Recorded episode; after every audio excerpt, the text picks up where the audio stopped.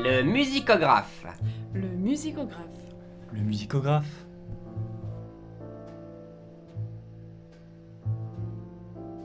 La complainte du progrès.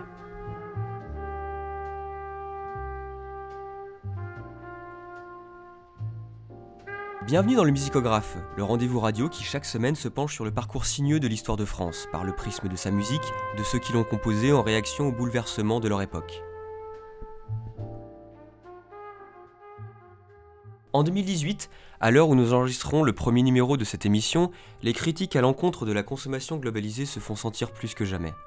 À l'échelle du monde, les grands rassemblements portant sur les solutions à apporter à la crise climatique telles que la COP21 et la COP24, là où conversent les dirigeants politiques des plus grands pays industrialisés, peinent à convaincre les peuples du désir véritable de faire infléchir le cap de la productivité mondiale, perpétuellement en hausse avec la consommation des ménages. En France, en marge de ces sommets internationaux, ils sont de plus en plus nombreux les citoyens de tous bords à élever la voix face à ce paradoxe économique, sociétal et environnemental qui les amène à constater les contradictions du système politique en charge de la nation. Travailler plus, consommer plus, mais aussi payer toujours plus pour les services que l'État abandonne au profit du secteur privé, c'est le sentiment de celles et ceux pour qui le spectre d'une société radicalement dirigée vers le matérialisme, l'uniformité des cultures et les inégalités sociales n'a eu de cesse de s'incarner dans leur quotidien. En deuxième partie d'émission, nous accueillerons Régis Boula, maître de conférence à l'Université de Haute-Alsace. Début novembre, le projet de loi de finances concernant notamment l'augmentation des taxes sur le diesel et l'essence a scandalisé ceux qui, quelques années auparavant, avaient été encouragés par le gouvernement Hollande à s'engager dans l'achat de véhicules moins polluants, type hybride, électrique mais aussi diesel et essence. De cette incompréhension a émergé le mouvement citoyen des Gilets jaunes, qui, au-delà des divergences politiques, rassemble les déçus d'un paradoxe économique qui pourrait laisser entrevoir son terme dans les décennies à venir. Il pose la question de la surconsommation, de la consommation de masse et de l'américanisation au sortir de la Seconde Guerre mondiale que nous interrogeons aujourd'hui avec la complainte du progrès de Borisian, une œuvre de 1956. Mais laissons Borisian vous en parler et la chanter dans l'émission de Robert Bogdali si c'était à recommencer. Tout à l'heure, Borisian, vous parliez de l'actualité, vous parliez de, de chansons de chansonnier. Euh, évidemment, c'est une, une, chanson de chansonnier, seulement euh, le, le, sujet d'actualité que, que, vous avez choisi est un sujet dont l'actualité euh, peut durer. Oui, dans l'actualité. donc, Bon, un, sens, un sens commercial très développé, dites-moi. L'actualité va nous ennuyer encore très longtemps. Bah, je ne crois pas que j'ai le sens commercial tellement développé finalement, parce que là j'ai une, une, terrible histoire avec une autre de mes chansons. À raconter. La chanson des arts ménagers. D'une part, on s'imagine que j'ai écrit cette chanson à l'occasion du Salon des arts ménagers ce qui est faux, parce oui, qu'il oui. y a très longtemps que je l'ai écrite, et si elle est sortie cette année, c'est un pur hasard. Elle est sortie, je reconnais, juste au, au moment du Salon des Arts Ménagers. Ça avait l'air fait exprès. fait exprès. Et alors, dans cette chanson qui est enregistrée chez ma marque Philips, dans les premiers vers du refrain, je fais l'apologie du frigidaire, ce qui m'a attiré beaucoup d'ennuis avec ma maison. enfin, c'est pas grave. Oui, mais alors, euh, puisque vous avez parlé de cette chanson, Les Arts Ménagers, alors euh, nous pouvons peut-être l'entendre. Ah ben, vous verrez justement à quel moment s'insère l'appareil ménager en question. Allons-y.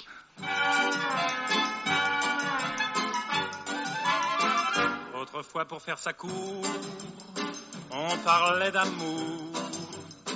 Pour mieux prouver son ardeur, on offrait son cœur. Maintenant, c'est plus pareil. Ça change, ça change.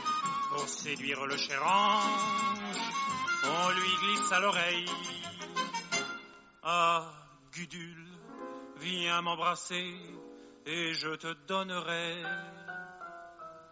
un frigidaire, un joli scooter, un atomixer et du dalopio, une cuisinière avec un four en verre, des tas de couverts et des pelles à gâteau, une tourniquette pour faire la vinaigrette, un bel aérateur pour bouffer les odeurs.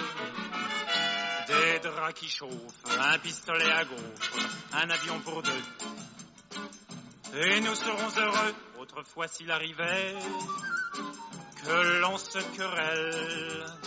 L'air lugubre, on s'en allait en laissant la vaisselle. Maintenant que voulez-vous? La vie est si chère. On dit rentre chez ta mère et on se garde tout.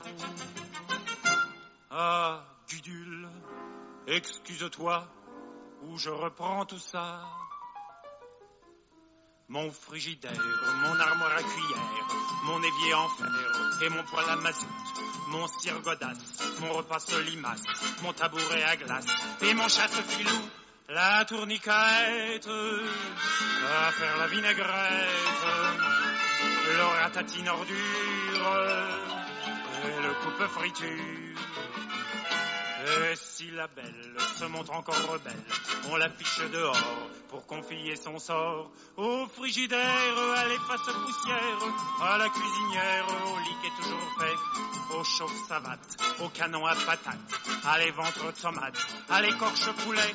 Mais très très vite, on reçoit la visite d'une tendre petite qui vous offre son cœur. Alors on cède, car il faut qu'on s'entraide. Et l'on vit comme ça, jusqu'à la prochaine fois. Et l'on vit comme ça, jusqu'à la prochaine fois. Et l'on vit comme ça, jusqu'à la prochaine fois. Paris, Paris outragé, Paris brisé, Paris martyrisé, mais Paris libéré.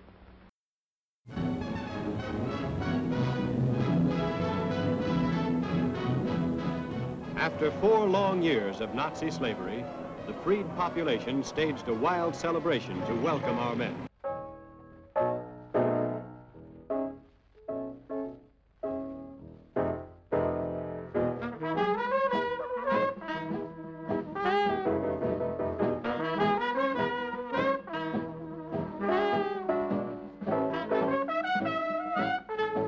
Quand il s'agit d'américanisation de la société française, la date du 6 juin 1944 prend des allures de jalon de l'histoire. Sur les plages du débarquement, les soldats et blindés n'étaient pas les seuls éléments étrangers à perturber le quotidien des habitants de la côte d'Opale. Sur la route qui doit mener à la libération du pays, sont déversés des chars américains les produits symboles de sa réussite.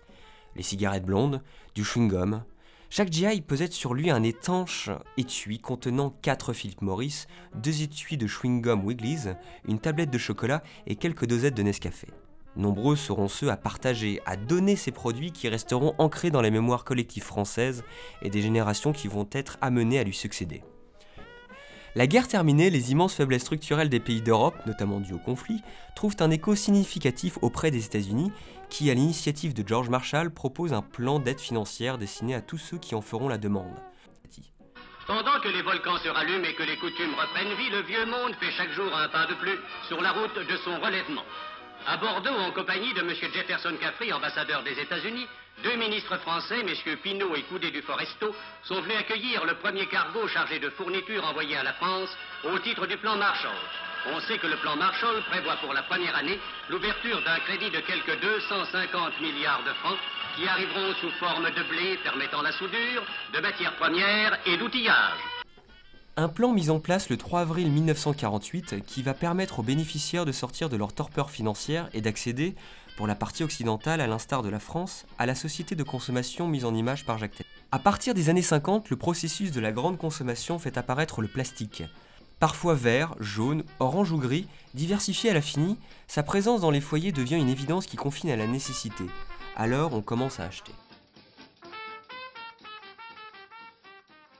Plat succulent, rôti bien doré, grâce à Butagaz ou Propagaz.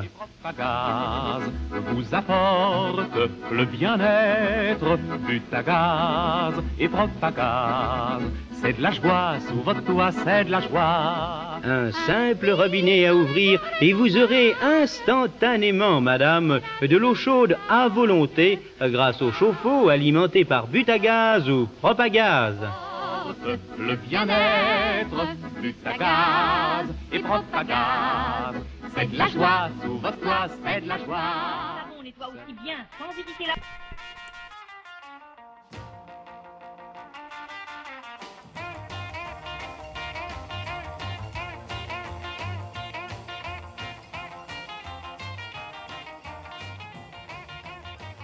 La période de 1946 à 1975, celle des Trente Glorieuses, instaure immanquablement un processus d'industrialisation dans le monde entier.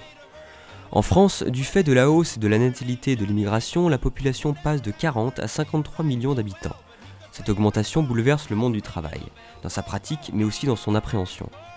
Le temps de travail diminue, est au plein emploi, les allocations de retraite sont généralisées, forte mobilité entre les postes. Si un salarié sur deux est encore un ouvrier, le nombre de travailleurs indépendants a diminué de moitié et l'offre d'emploi de cadres a été multipliée par 3. Pour toutes ces raisons et du fait du gain de productivité croissant, le pouvoir d'achat annuel moyen a triplé au cours de ces 30 années.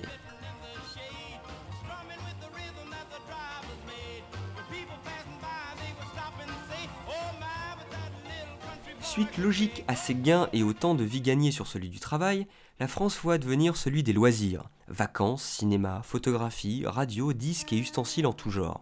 L'effervescence des dépenses se lit notamment dans la vente des téléviseurs. Possédé par 1% des ménages en 1954, on passe à 86% en 1975. Autre point notable, la baisse du budget alimentaire. De 44%, il tombe à 25%, donnant ainsi à la consommation des éléments ménagers son plein potentiel. Le Salon des Arts Ménagers représente parfaitement ce mouvement il en est la vitrine. De 1948 à 1949, on passe d'un contexte de pénurie à celui de l'abondance. C'est la fin de l'économie de survie et dès 1950, le salon dépasse à chaque fois le million de visiteurs. C'est un rendez-vous largement relayé par la presse et les commerçants spécialisés qui fourmillent à tous les coins de rue. Ainsi, faut-il encore le dire, les Trente Glorieuses sont avant tout un symbole de liberté, de possibilité pour la grande majorité des résidents du territoire métropolitain. Néanmoins, au cœur de cette période d'exaltation affichée, ils sont quelques-uns à percevoir les contradictions de cette période faste. La fin des vertus du Fordisme par exemple, une démonstration éloquente de l'industrie à l'américaine. Et avec elle, la critique du modèle social de la consommation pour la consommation et non plus par besoin. Parmi eux, le provocateur Boris Vian qui, deux ans après sa chanson Le déserteur, écrit La complainte du progrès. Sortie en 1956, La complainte du progrès anticipe la vague matérialiste à venir, provenant des États-Unis qui s'abat sur la France au cours de la décennie suivante. La même année, la consommation frénétique des objets ménagers n'en est qu'à ses balbutiements. Seuls 14% des foyers français ont une baignoire, ou une douche, 7% une automobile, 18% un réfrigérateur et 10% une machine à laver. 15 ans plus tard, 91 ont un réfrigérateur, 66% une automobile et 70% une machine à laver. Philips présente sa nouvelle machine à laver.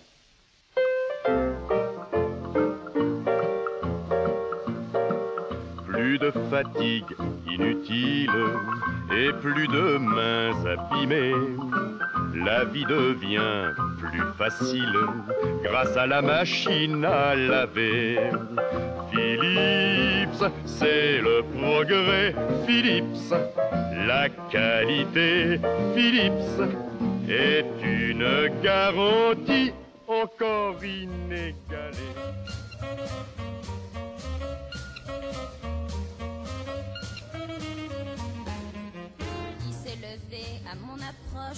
Debout il était plus petit. Je me suis dit, c'est dans la poche, ce mignon-là, c'est pour mon lit. Il m'arrivait jusqu'à l'épaule, mais il était râpé comme tout. Il m'a suivi jusqu'à ma piole, et j'ai crié, vas-y mon loup, fais-moi mal, Johnny, Johnny, Johnny, envoie-moi au ciel. Zoom, fais-moi mal, Johnny, Johnny, Johnny, moi j'aime l'amour lui faire mal, il va lui faire mal, il va lui faire mal, il va lui faire mal. Il n'avait plus que ses chaussettes, des belles chaussettes. Alors, Boris Vian, que dire du personnage? Zazou revendicatif ou symptôme logique d'une époque contrastée? De même, qu'en est-il de sa musique? Quel message y est véhiculé? Bah, C'est-à-dire que j'ai toujours songé à la musique de près ou de loin, puisque j'ai commencé par jouer de la trompette euh, dans des orchestres de jazz. Et de fil en aiguille, connaissant de plus en plus de musiciens, j'en ai trouvé qui jouaient du piano et qui m'ont demandé des paroles. Boris Vian, c'est cet homme de génie, créatif, fantaisiste et pacifiste. Un touche-à-tout pour qui les études d'ingénieur à l'école centrale font surtout office de gagne-pain, puisque sa véritable passion est la musique, le jazz notamment. Né en 1920 à Ville d'Avray, Boris Vian grandit dans une famille cultivée et humaniste, profondément athée et antimilitariste. Réformé dès les débuts de la guerre pour cause de santé fragile, Boris, alors politiquement désengagé, voit la guerre comme un tas d'emmerdements. C'est pourquoi il fait retentir sa fameuse trompinette dans les caves de Saint-Germain-des-Prés pendant l'occupation, puis à la libération. Sous l'occupation, il fut en quelque sorte le chantre des Azous, mouvement culturel qui ne jure que par le jazz, alors fortement méprisé par la presse collaborationniste, qui le qualifie de musique judéo-négro-américaine. C'est là la première manifestation de l'esprit indépendant et contestataire de Boris. C'est également durant cette période qu'il épouse sa première femme, Michel Léglise, femme de lettres et des critiques de cinéma. Michel et Boris formaient ensemble un des couples mythiques de Saint-Germain-des-Prés. Boris Vian est également très tôt attiré par la littérature. Il aime jouer avec les mots et le prouve en écrivant ses premiers poèmes et œuvrettes, comme il les appelle, pour amuser ses amis et ses camarades de classe.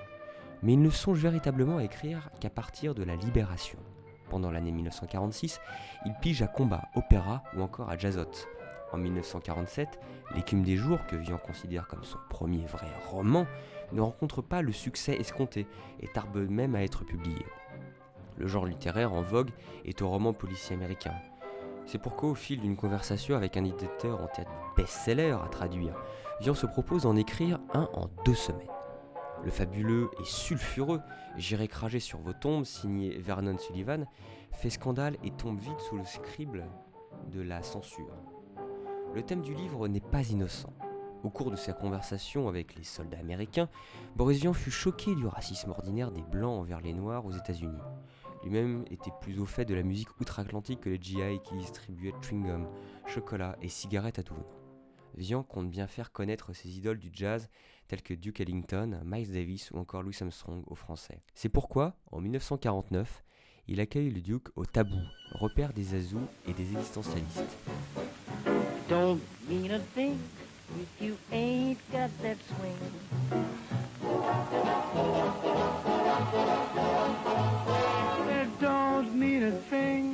La carrière musicale de Boris Vian démarre officiellement au début des années 50. Désargenté à cause de ses insuccès littéraires, Vian se lance dans la musique de variété comme parolier d'abord, puis il interprète ses propres chansons. Monsieur le Président, il écrit Le Déserteur en 1954, au moment même où la guerre en Indochine sévit et s'enlise.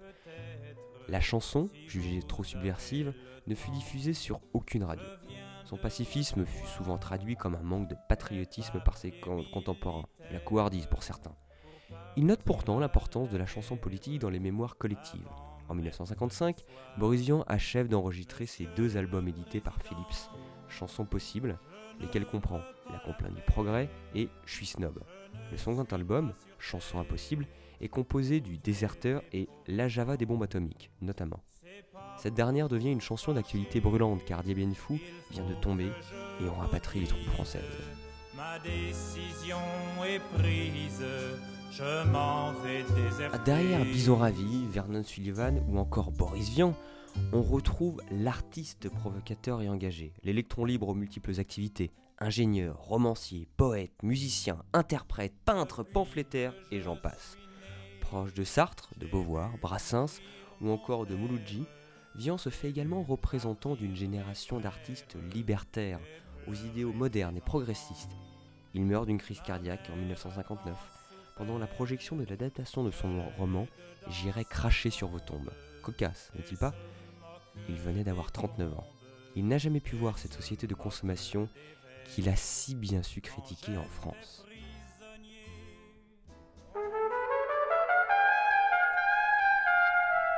Le musicographe. Le musicographe. Le musicographe. La complainte du progrès. Dès à présent, nous accueillons notre chroniqueuse musicale, amoureuse des mots, Gabrielle Gourmelin. Bonjour Gabriel. Bonjour Pierre. La complainte du progrès ou les arts ménagers a été composée en 1954 par Boris Vian. Elle est sortie en 1956 au moment même où se tenait l'exposition du Salon des arts ménagers qui a lieu tous les ans au Grand Palais à Paris. Héritée des 11e et 12e siècles, la complainte, c'est d'abord une chanson populaire, triviale, qui contient un récit grotesque sur un événement tragique. Troubadour des temps modernes, Boris Vian fait état d'un amour malheureux qu'il traite de manière bouffonne comme il en connaît si bien l'usage. Il dédie sa chanson à une femme affublée du prénom anachronique et, comique, Gudule. Ah, Gudule, viens m'embrasser et je te donnerai un frigidaire, un joli scooter, un atomixer et du dalopio, une cuisinière avec un four en verre, des tas de couverts et des pelles à gâteau, Oui, La complainte du progrès, c'est avant tout une chanson d'amour, où le don d'appareils ménagers a remplacé le don des sentiments. Les relations ne sont plus sincères, mais intéressées. L'argent et les biens matériels deviennent gages d'amour. La période des Trente Glorieuses est marquée par la croissance économique et l'apparition de nouveaux produits de consommation voitures, téléphones, électroménagers, réfrigérateurs, machines à laver, télévision qui révolutionnent totalement les modes de vie. Il faut garder à l'esprit que cette chanson est une satire de la société de consommation et de l'amour moderne fondé sur la recherche du plaisir égoïste et immédiat. Elle est construite en opposant le temps d'avant avec le temps présent, suivant deux marqueurs temporels, autrefois et maintenant. La chanson de Boris Vian fonctionne comme une énumération d'objets ménagers, un listing bien précis des must-have que tout bon foyer français qui se respecte doit posséder. À l'instar de sa littérature, on y retrouve l'amour de Vian pour les jeux de mots, les plaisanteries de potache, les associations absurdes et burlesques, telles la tourniquette, le bel aérateur pour bouffer les odeurs, le chauve savate, le canon à patates, les ventres tomates ou encore l'écorche poulet. Ces dernières compositions, plus violentes que les précédentes, amorcent la rupture amoureuse. Le glissement s'opère dans la seconde partie de la chanson où le chant lexical de la passion amoureuse se dissipe. Il n'est plus question de faire la cour, de prouver son ardeur, de séduire le charange. Vian remplace habilement le, déterminant 1 par le pronom possessif mon dans le second refrain et démontre par ce biais la volonté des Français de posséder de manière de plus en plus obsessionnelle et frénétique. Il montre que cette envie de consommation s'accompagne d'un désir toujours accru de changement. Cette répétition suggère un temps cyclique qui ne s'arrête jamais, celui de la consommation. Acheter, jeter, acheter. Ainsi, la femme devient-elle un objet parmi tant d'autres, que l'on remplace lorsqu'il n'apporte plus de satisfaction. À cette liste infinie d'objets s'ajoute un cycle infini d'amours éphémères, comme le montre la répétition finale, et l'on vit comme ça jusqu'à la prochaine fois, répété trois fois. En listant ainsi les objets, vient d'en avoir l'abondance qui matérialise la société de consommation. Ainsi juxtaposés, sans aucune autre logique que celle requise par le rythme et les associations sonores, ces objets perdent toute valeur utilitaire et apparaissent dans toute leur absurdité. Mais il s'agit bien d'une complainte, puisque l'auteur se lamente sur l'impossibilité d'une relation amoureuse stable. Ah, Gudule, excuse-toi, ou je reprends tout ça. Mon frigidaire, mon armoire à cuillère, mon évier en fer et mon poêle à mazout, mon cire godasse, mon repas solimace, mon tabouret à glace. Merci Gabriel et à la semaine prochaine. Au téléphone avec nous, Régis Boula, maître de conférence en histoire contemporaine à l'université de Haute-Alsace, dont les recherches portent notamment sur l'économie sociale avec une thèse de doctorat soutenue en 2006. Jean Fourastier, la productivité et la modernisation de la France, années 30, années 50. Bonjour Régis Boula. Bonjour. Alors tout d'abord, pourriez-vous nous donner une définition assez ouverte de la société de consommation? Il faut en effet définir ce que c'est que consommer et ce que c'est que la société de consommation. Euh, alors là, je, évidemment, il y, a, il y, a, tous les travaux de Marie Fessel, il y a tous les travaux de Jean-Claude Demas. Mmh. on peut dire que consommer, finalement, c'est acheter euh, un bien pour en faire usage ou pas, euh, alors que l'expression de consommation, quant à elle, elle est née, vous le savez, sous la plume de euh, Jean-Marie de Ménac en 1957, mmh. dans la revue Esprit, dont il était à l'époque directeur, et à la suite de plusieurs dossiers qui avaient été consacrés par la revue aux, États-Unis. Et cette expression, elle a une tonalité euh, tout à fait critique dès le départ. Alors aujourd'hui, que désigne cette expression? Bah, Elle désigne à la fois un phénomène qui est économique, euh, culturel, social, euh, et il s'agit en fait de la, la, production, de la diffusion, de l'achat, de l'usage aussi d'un nombre croissant de biens mmh. par une proportion d'hommes et de femmes qui prennent progressivement l'identité de consommateur. Ceci étant défini, en 1949, du coup, vous voyez qu'il est beaucoup trop tôt pour qu'on puisse déjà parler de société de consommation. Pourquoi? Parce que la France, à ce moment-là, manque encore de tout. Mmh. Euh, la reconstruction n'est pas terminée. Il y a encore des tickets de rationnement. Il n'y a pas d'eau chaude dans les robinets. On, il n'y a pas de frigo dans les, dans les cuisines. On se déplace à pied ou à vélo. On a tout juste du charbon pour se chauffer l'hiver euh, ou pour mettre dans les, dans les hauts fourneaux. Mais c'est donc encore une France qui est encore. Euh, bah, c'est la France de, de, de, de, que décrit Jean Fourastier au début des Trente Glorieuses. Vous savez, le bouquin qui part en 79.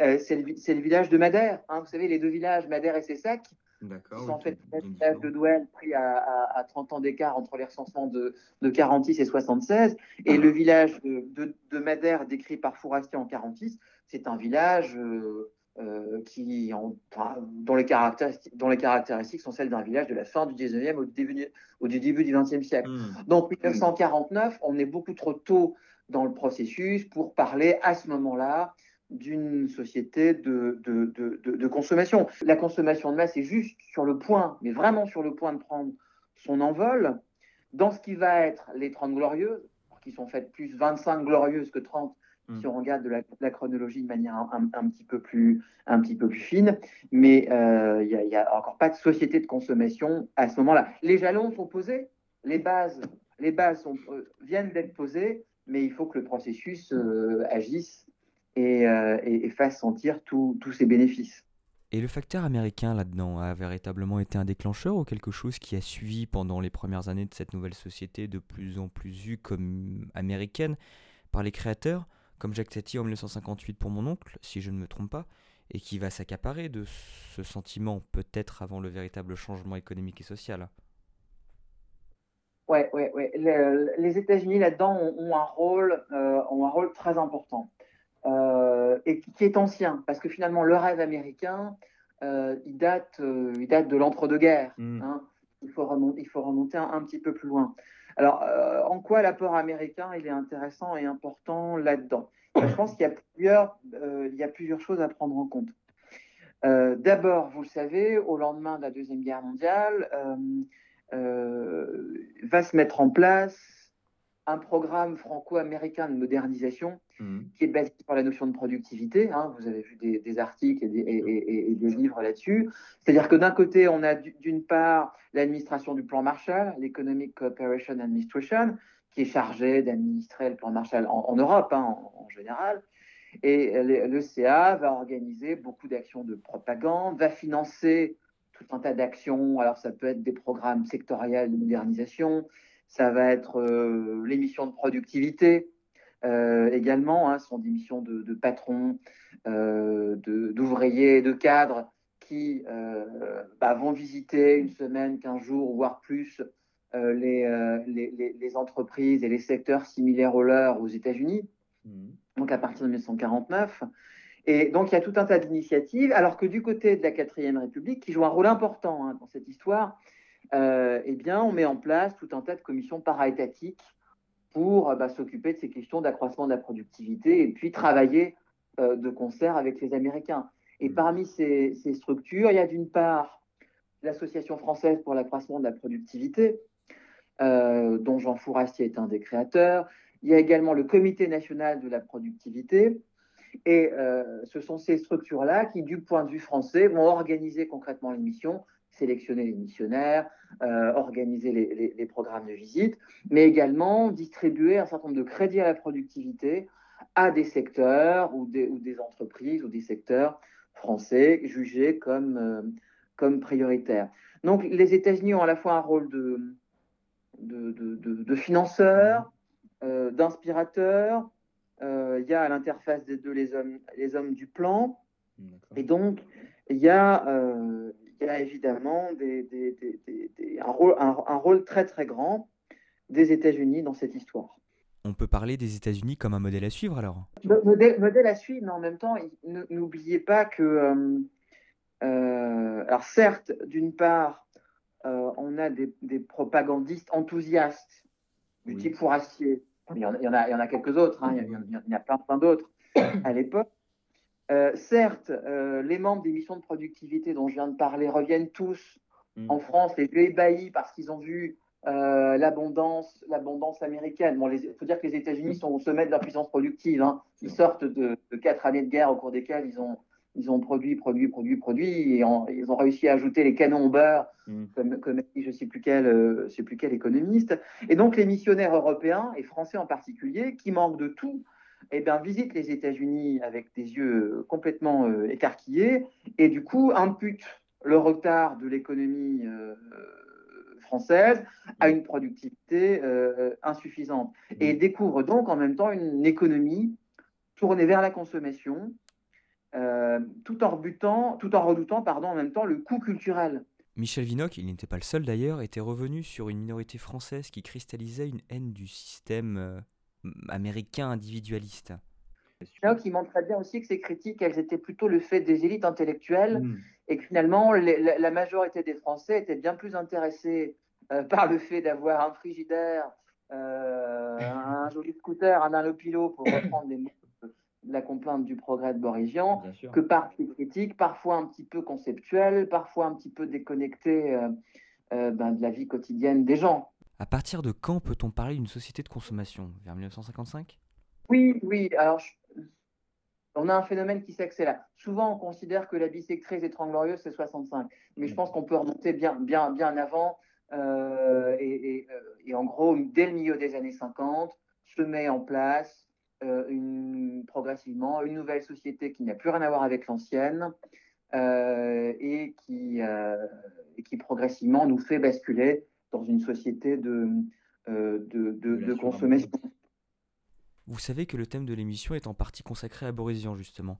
Est-ce que selon vous, dans ces premières années, un personnage comme celui-là a, dans le paysage français, des oreilles qui sont attentives à ses chansons, des oreilles qui se questionnent, puisque confrontées à la douce évolution de leur quotidien? Un style de consommation en pleine évolution, soutenu d'ailleurs par le salon des arts ménagers ce, salon des arts ménagers, il, a d'abord, il faut le dire, un grand, grand rôle. Alors, il renaît, euh, il existait entre les deux guerres, mais il renaît en 1948. Et c'est pas simplement une grande foire commerciale où on peut euh, découvrir des objets, où on peut, euh, on peut rêver en même temps au moment où on pourra se offrir. Mais il faut, il faut voir ces salons des arts ménagers comme des, grands moments pédagogiques, en fait. Mmh. Hein. Euh, parce qu'ils permettent, ces salons des arts ménagers, d'éveiller euh, chez les Français le goût du confort. Mm. Ça permet de les convaincre de moderniser leur foyer.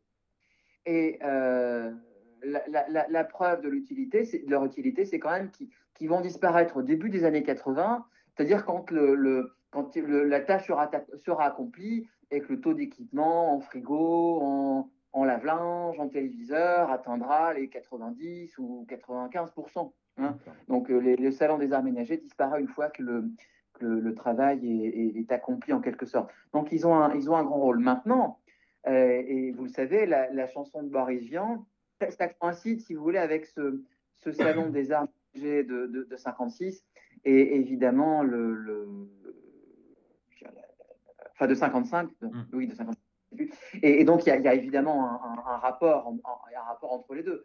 Et, Boris Vian, euh, comment dire, euh, euh, est un peu le pendant. il y a Pérec, hein, Les choses, le roman qui part en 65. Et donc, Boris Vian un peu le pendant humoristique et satirique du roman de Georges Perec qui part en, 65 puisque désormais, ben, pour séduire les, jeunes filles, il ne faut plus leur promettre l'amour éternel ou arriver avec un cheval blanc, mais il faut leur promettre euh, tout un tas d'objets qui sont euh, tous, les, tous les objets qui sont énumérés dans la chanson. D'accord. Donc derrière la poésie, un personnage toujours très proche de la réalité prosaïque en fait. Une question maintenant posée non pas à l'historien mais au citoyen de 2018. Est-ce qu'aujourd'hui Boris Vian fait partie des chansonniers qui ont un impact ou qui font réfléchir le Kidam? Alors le, Kidam, je ne sais pas, parce que ça suppose quand même euh, qu'on ait affaire à un grand public cultivé et euh, du coup, faites un sondage dans la rue. Je ne sais pas si les gens vont connaître forcément euh, Vian. Ceci dit, euh, je pense que le, message de Boris Vian en France en décembre 2018, il est complètement, il, est plus qu'audible, hein, surtout en cette période de veille de fête où les gens vont se livrer à une surenchère de, de cadeaux, etc. Euh, bon, bah, l'aliénation par les objets, on la vit, on la vit au quotidien. Euh, sauf que bah, ça pose le problème de ceux qui peuvent et ceux qui ne peuvent pas, d'une part. Je vous renvoie au conflit des, Gilets jaunes. Et puis, il y a, également tout l'aspect, euh, comment dire, un petit peu plus, un petit peu plus philosophique mmh. de, de, la quête du bonheur qui ne passe de fait pas, évidemment, par les objets. Et un grand merci à notre invité du jour, Régis Boula, maître de conférence à l'Université de Haute-Alsace. Le musicographe. Le musicographe. Le musicographe. La complainte du progrès.